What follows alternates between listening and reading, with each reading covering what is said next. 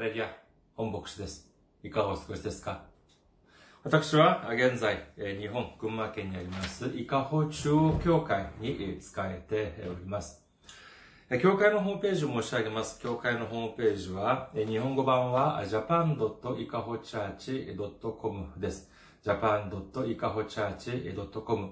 こちらの方にいらっしゃいますと、教会に関するご案内、そして日曜礼拝の時のメッセージをお聞きになることができます。なお、日曜礼拝の時のメッセージは動画サイト、YouTube を通して皆様が視聴されることもできますし、あとは、ポッドキャストを通しても皆様が音声としてお聞きになることができます。次に、教会のメールアドレスです。教会のメールアドレスは、いかほチャーチアットマーク gmail.com です。いかほチャーチアットマーク gmail.com こちらの方にいらっしゃいますと、こちらの方にメールを送ってくださいますと、私がいつでも直接受け取ることができます。次に、選挙支援としてご奉仕してくださる方々のためにご案内いたします。まずは、群馬銀行です。日本にある銀行、群馬銀行です。支店番号190、口座番号は1992256です。群馬銀行支店番号190、口座番号は1992256となっております。次に、韓国にいらっしゃる方々のためにご案内いたします。これは韓国にある銀行です。KB 国民銀行。口座番号は079-21-0736-251となっております。KB 国民銀行。口座番号は079-21-0736-251です。私どもの教会はまだ財政的に自立しておりません。皆様のお祈りと選挙支援によって支えられております。皆様のたくさんのお祈り、ご奉仕、ご関心、ご参加お待ちしております。先週も選挙支援としてご奉仕してくださった方々がいらっしゃいました。イ・ジンムクさん、そしてソン・ヒョンスさんが選挙支援としてご奉仕してくださいました。ありがとうございます。神様の驚くべき祝福と溢れんばかりの恵みが共におられますようお祈りいたします。今日の御言葉を見ています。今日の御言葉は、ローマ人への手紙1章6節から8節までの御言葉です。ローマ人への手紙6章、あ、失礼、ローマ人の手紙1章6節から8節までの御言葉です。お読みいたします。その違法人たちの中にあって、あなた方も召されてイエス・キリストのものとなりました。ローマにいるすべての神に愛され、召された生徒たちへ、私たちの父なる神と主イエス・キリストから恵みと平安があなた方にありますように。まずはじめに私はあなた方がすべてについてイエス・キリストを通して私の神に感謝します。全世界であなた方の信仰が語り伝えられているからです。アメン。ハレルヤ。主を愛する方は、アメンと告白しましょう。アメン。今日は皆様と一緒にローマ人の手紙公開4番目の時間でありまして、今日はイエス様のものとしての使命というテーマで恵みを分かち合いたいと思います。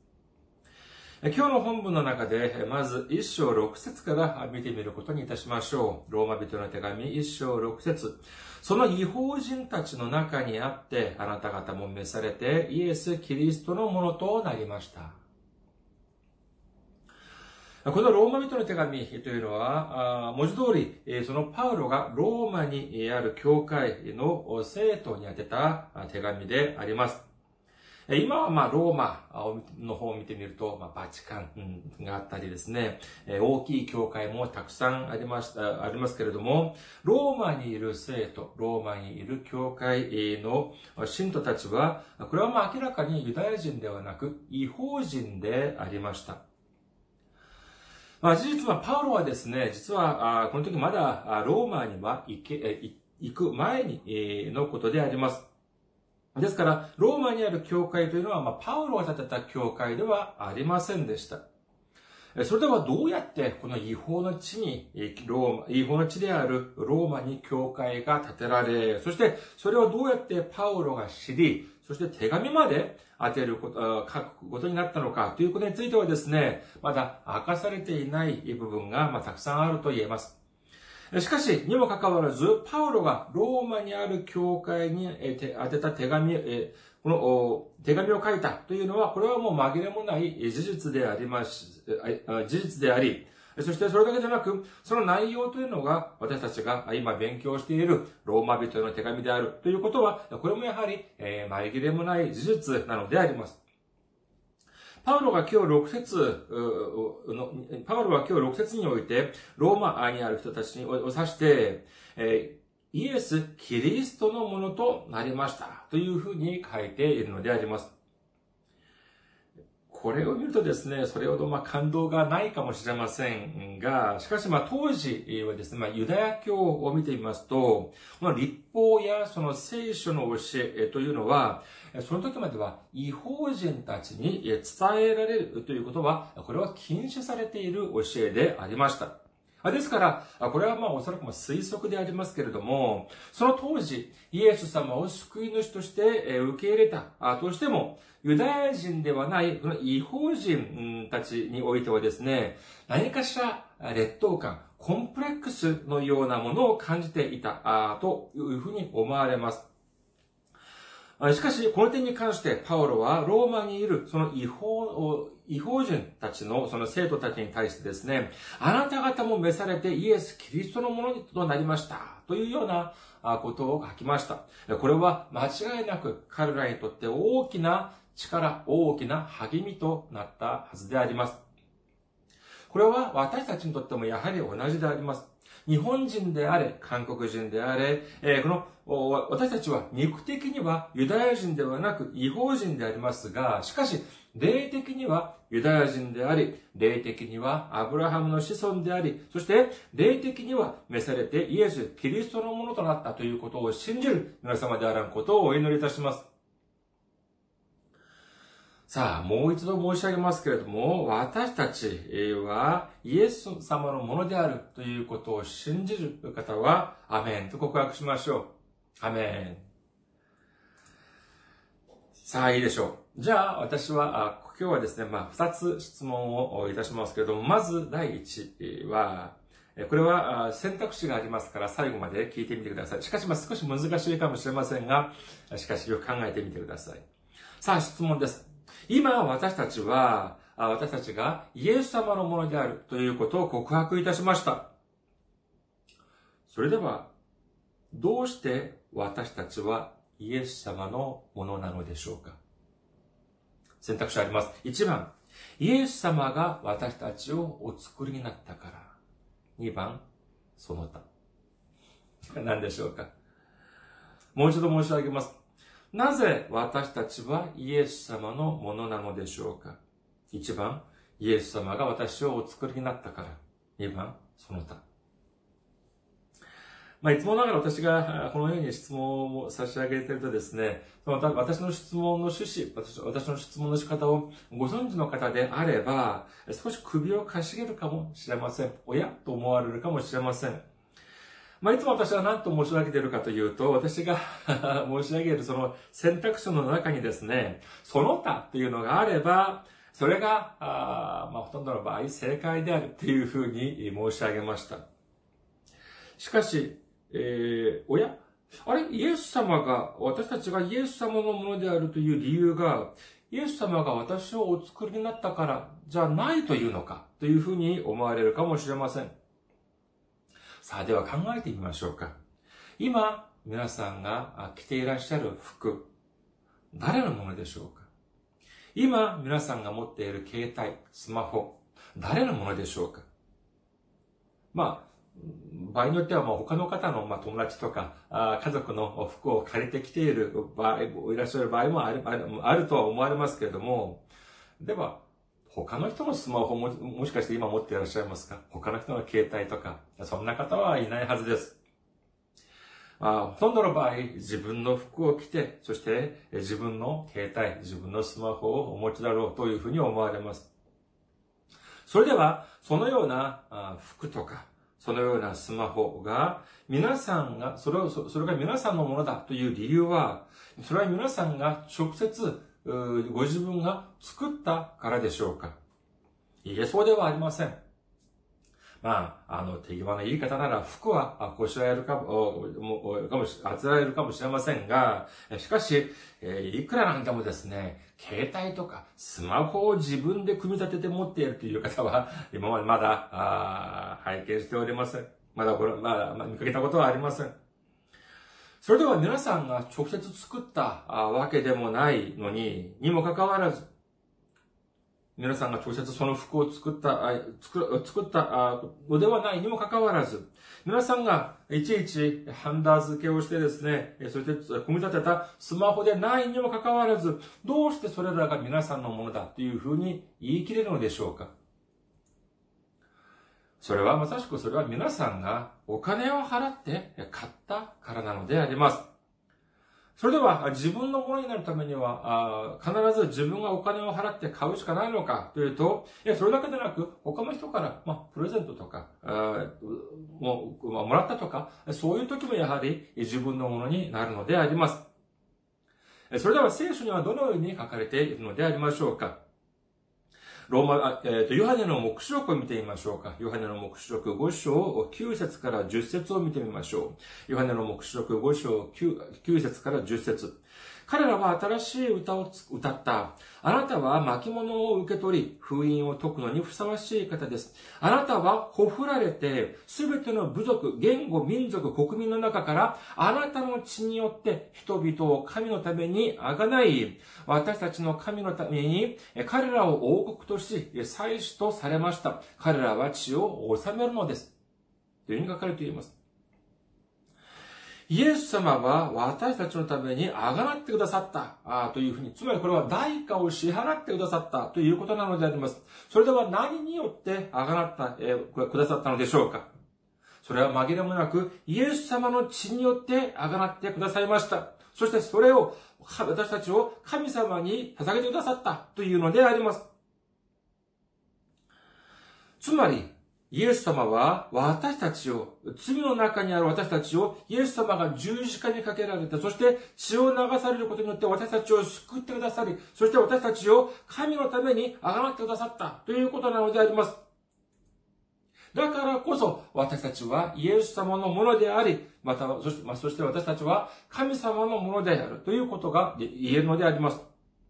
これはもう本当に感謝としか言いようがありません。それでは私たちはどうしなければならないでしょうか？悲しむべきでしょうか？絶望するべきでしょうか？ローマ人の手紙一章七節。ローマにいるすべての神に愛され召された生徒たちへ、私たちの父なる神と主イエス・キリストから恵みと平安があなた方にありますように。私たちは自ら努力する必要がないのであります。主の中で、主の、主の中において、喜ぶ、喜ばなければなりません。主の中において感謝を捧げなければなりません。父なる神様がくださる恵みと平和、そして、恵みと平安、イエス様がくださる恵みと平安によって溢れるということを信じる皆様に皆様であらんことをお祈りいたします。私が父なる神様のものであり、そして私がイエス様のものであるということを信じるのであれば、恵みと平安が溢れます。その理由は何でしょうか？私が以前、韓国にいた時ですね、テレビを見ていたら、ある方がこのような話をされていました。この方は保育園の先生でいらっしゃいましたけれども、その人はですね、興味深いことをおっしゃっておりました。それは何かというと、ご自分が以前ですね、脱北者、北の方から南に脱出してきた、その脱北者の家族の中の子供、まあ、保育園の先生ですから、子供を教えたことがあったというのでありますが、そのお子さんはですね、韓国の一般の子供たちとは少し多少違いがあったというふうに言っておりました。その代表的なものは何かというとですね、自分のものというこの概念が、概念がなかったっていうことなんです。この、まあ、保育の先生がですね、この子供、このお子さんにですね、何か物をあげて、これをまあ使いなさいっていうふうにあげるとですね、少し使った後は、もう適当にほっぽり出してしまうというのであります。そして全くその物の大切さというのを知らなかったというふうに言っておりました。これはまあですね、もうおそらくまあ北朝鮮、朝鮮民主主義人民国というところはまあ社会主義ですから、どうもこの自分のものという概念がなかった。だからこそ、その自分のものを大切に使う、こういう概念がないように思われたというのであります。だからこれ、ですからこの先生はですね、この子に、何々ちゃん、これはあなたのものです、ものだから、さあ、ここに、何々ちゃんの名前を書きましょうね。それで、そして、これは自分のものだから、大切に扱わなければなりませんよ、っていうふうに教えたそうでありますけれども、これを理解させるのに、結構意外と結構時間がかかったということを、この先生はおっしゃっていました。神様は私た私たちを愛しておられます。イエス様は私たちを愛しておられます。その理由は何でしょうか？それはまさしく私たちが神様のもの、私たちがイエス様のものであるということを信じる皆様であることをお祈りいたします。だからこそ私たちを愛してくださっているのであります。それでは私たちが神様のものである。私たちがイエス様のものであるというのであれば、ただ、ああ、ハレルヤ、感謝いたします。というふうに言っているだけでいいのでありましょうか。いえ、そうではありません。私たちはしなければならないこと、やらなければならないことがあるのであります。イザヤ書5章1節から2節を見てみましょう。旧約聖書、イザヤ書5章1節から2節さあ、私は歌おう。我が愛する者のために。その葡萄畑についての我が愛の歌を。我が愛する者はよく超えた山腹に葡萄畑を持っていた。彼はそこを掘り起こして石を除き、そこに良い葡萄を植え、その中に櫓を立て、その中に葡萄の踏み場までを、踏み場まで掘り、葡萄がなるのを心待ちにしていた。ところが、水葡萄ができてしまった。この水ぶどうというのは酸っぱいぶどう、美味しくないぶどうということであります。神様は良いぶどうの木、極上のぶどうの木、それこそ、シャインマスカットとかですね、巨峰とかですね、そのような、それよりももう何倍、何十倍もいい、もう最高のブドウの木を植えました。それだけ、それだけでなく、この最高のブドウの木が丈夫に育つように、すべての環境を整えてくださいました。しかし、結果がどうなったのかというと、そうです。水ぶどうの実、美味しくないぶどうの実がなってしまったということなのであります。最高級のぶどうなも、ぶどうの木を植えたにもかかわらず、そして本当に最善の努力を傾けたにもかかわらず、結果的に実ったのは、それこそ動物の飼料にも使うことができない、まずいぶどうが実ってしまったというのであります。それでは神様はどのようにされたのでありましょうか？イザヤ書5章4節から6節を見てみます。イザヤ書5章4節から6節我がブドウ畑になすべきことが何か私がしなかったことがあるかなぜブドウがなるのを心待ちしていたのに水ブドウができたのかさあ、今度は私があなた方に知らせよう。私が我がブドウ畑に対してすることを。私はその柿を取り払い、アレスタルに任せ、アレスタレルに任せ、その石垣を崩して踏みつけられるままにする。私はこれを滅びるままにしておく。枝は下ろされず、草は刈られず、茨や踊が生い茂る。私は雨雲に命じてこの上に雨を降らせないようにする。神様はこのように恐ろしい裁きを下されるというふうにおっしゃっております。私たちはこの御言葉を正確に理解しなければなりません。神様は私たちの畑の中の中の全ての環境を整えてくださいました。そして、最高級のブドウの木を植えてくださいました。これは何でしょうか？例えばですね、えー、ある人がいたとします。その人はしかし、えー、たくさんの負債、たくさんの借金を抱えていました。到底自分の力では返すことができない、返済することができないくらいの負債であります。借金であります。そういうふうに、もうこういうふうになってしまうとですね、いくら能力がある人だと言っても、立ち直ることはもう到底難しいです。ビジネスができません。もう就職だってできません。そんな借金だらけの人を誰が使ってくれるでしょうかしかし、この人、立ち直らせる必要があります。法的に見るとですね、えー、自己破産をするとどういう風になるでしょうかそうです。債務が免除されるのであります。借金が免除されるのであります。すべての借金が解決してしま、解決します。すると、この人は立ち上がることができるのであります。ですから、この人が立ち直るためには、もう一度立ち上がるためには、何よりも、すべての借金、すべての債務が免除される必要があるのであります。私たちは本当に罪人でありました。小さい罪を犯した人はですね、自分がどれほどえ重い罪を犯したということっていうのを自分がわかります。一つの罪を犯した人は、その罪の重さを知ることができます。しかしですね、もう数えきれない罪を繰り返し、え犯してきた人はどうでしょうか？それは、そういう人はですね、自分が犯したその罪がどれほど重いものなのか、もう自分が感じることはできなくなってしまうのであります。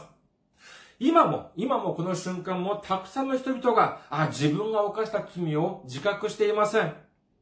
ましてや、今、あたった今ですね、今すぐに、えー、この世を去ったとしても、天国に行くことができるというふうに、固く信じている人がどれほど、固く信じている罪人がどれほどたくさんいるか知れないのであります。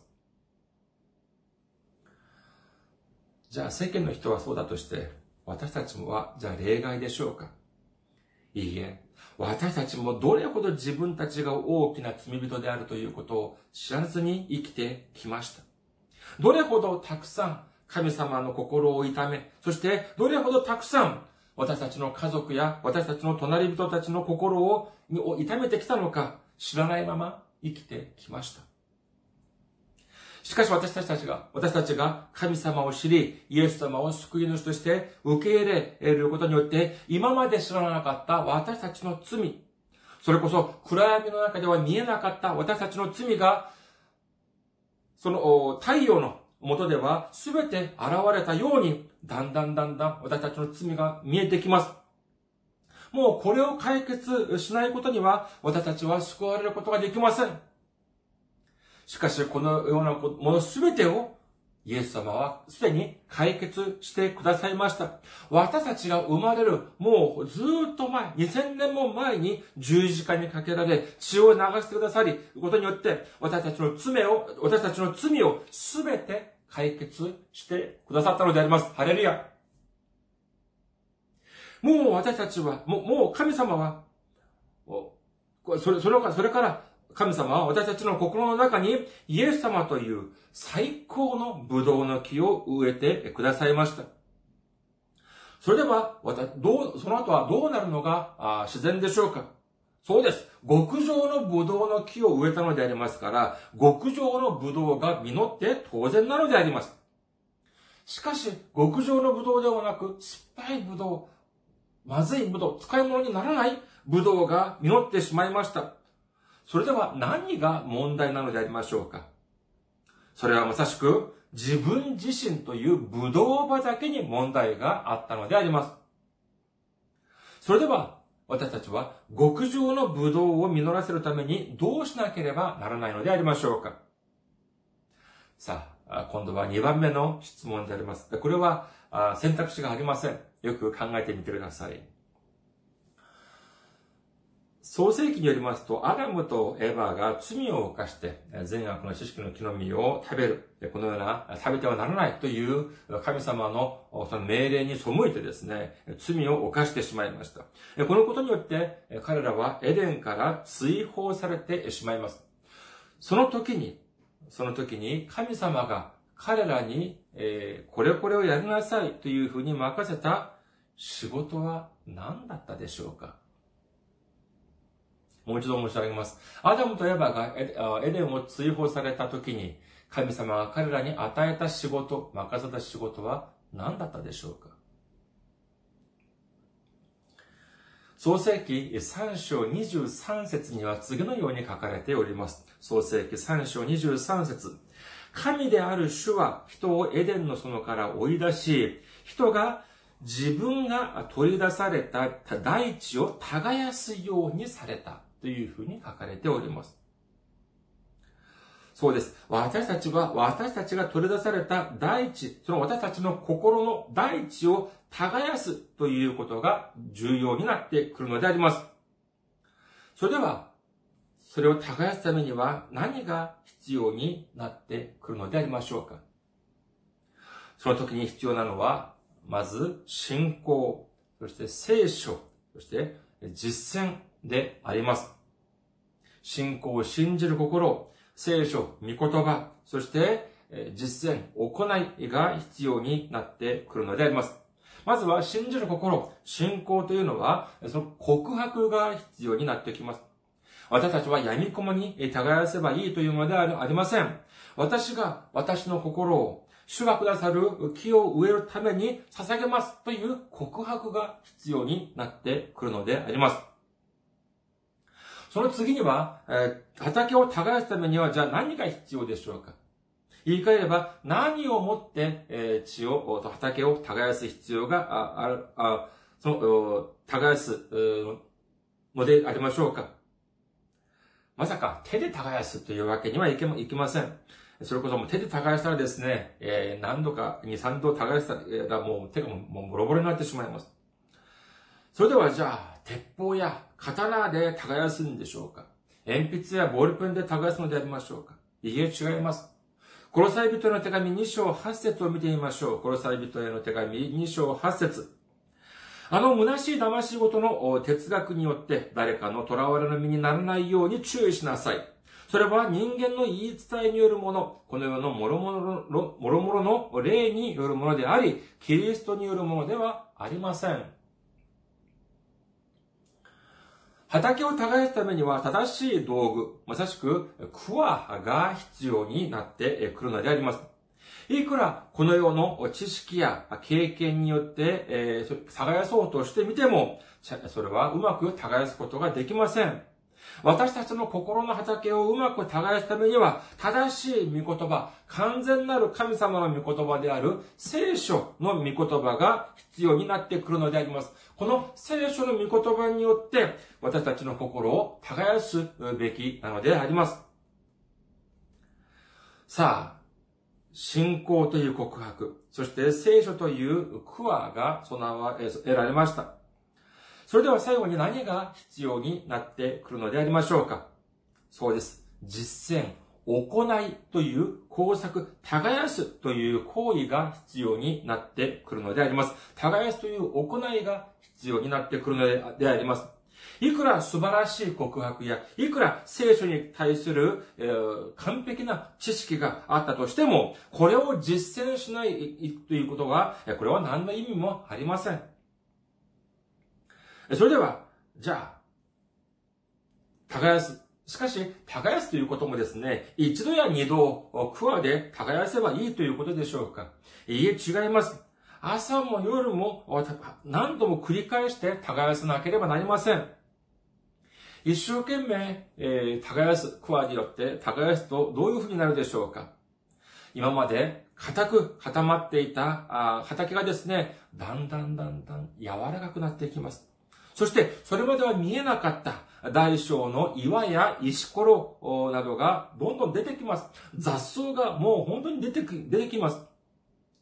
こういうものをそのままにしておいたのであれば、いくらいい種を植えても、いくら素晴らしい木を植えても、みんな枯れてしまうはずであります。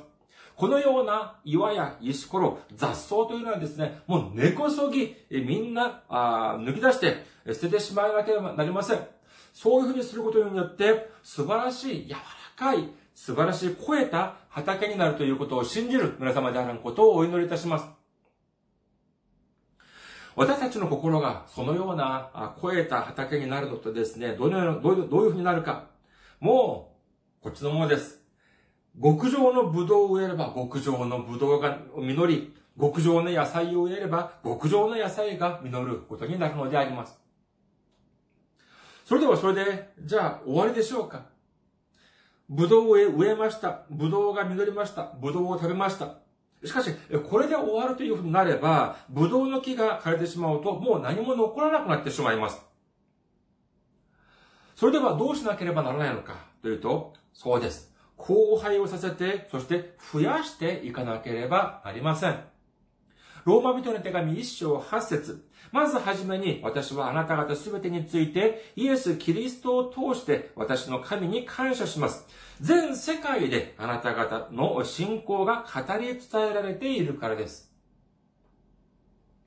そうです。いくら素晴らしい水で、いくらいい水であったとしても、それを小さいコップについでですね、そのままほっぽり出して、そのまま放っておいてみてください。どうなるのかというと、数日すると、匂いがしてきて、腐ってしまうのであります。いくら私たちが素晴らしい信仰を持っているとしても、私たちの中に閉じ込めておくだけのでなのであれば、これは生きている信仰ではなく、死んでいる信仰なのであります。